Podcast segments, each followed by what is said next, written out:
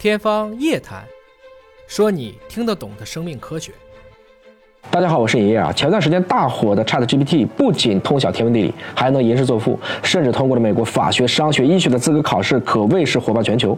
这个还不是它最厉害的地方。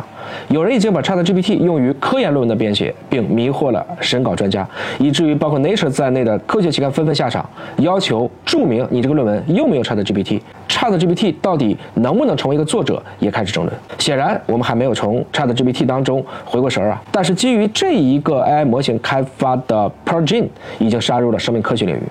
在2023年的一月二十六号，美国科学家在《自然生物技术》发了一个论文，通过 Progen 成功设计了不同家族的功能性。蛋白序列跟 ChatGPT 学习海量的人类语言不同，Progen 学习的对象是生命科学的语言，也就是我们所谓的 DNA 或氨基酸的语言，包括来自了两万个蛋白家族的二点八亿个蛋白序列，包括其对应的特征信息。为了验证实战的效果，科学家命令 Progen 要设计一款生命领域常见的武器。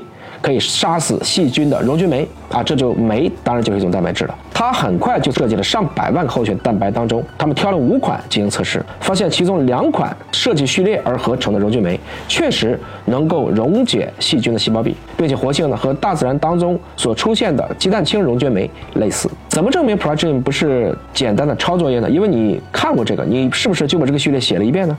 科学家把这两款溶菌酶的氨基酸序列和自然界已知的相关的序列进行了比对，发现只有百分之九十，甚至只有百分之七十的重复，就意味着这个序列并非是照抄的。当然，目前的 Project 还不能完全替代人工，科学家们对此的预测是它可以帮你去做做基础的工作，相当于 ChatGPT 文章写的再好，人类。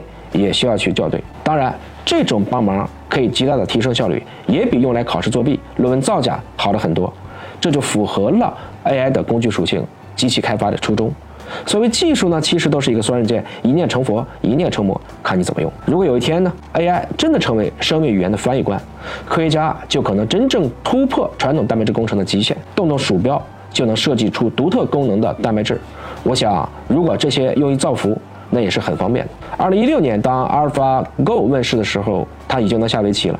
二零二零年，AlphaFold 已经能帮我们去计算蛋白质如何去正确折叠序列了。那到今天，类似 Progene 又可以帮助我们更好的去设计人工合成的蛋白。我想，不管你承不承认，这些技术的发展达到了超过了一定阈值以后，它就是来了。所以，不管您今天是担心，今天是兴奋，你要明白，我们都要去拥抱这个时代。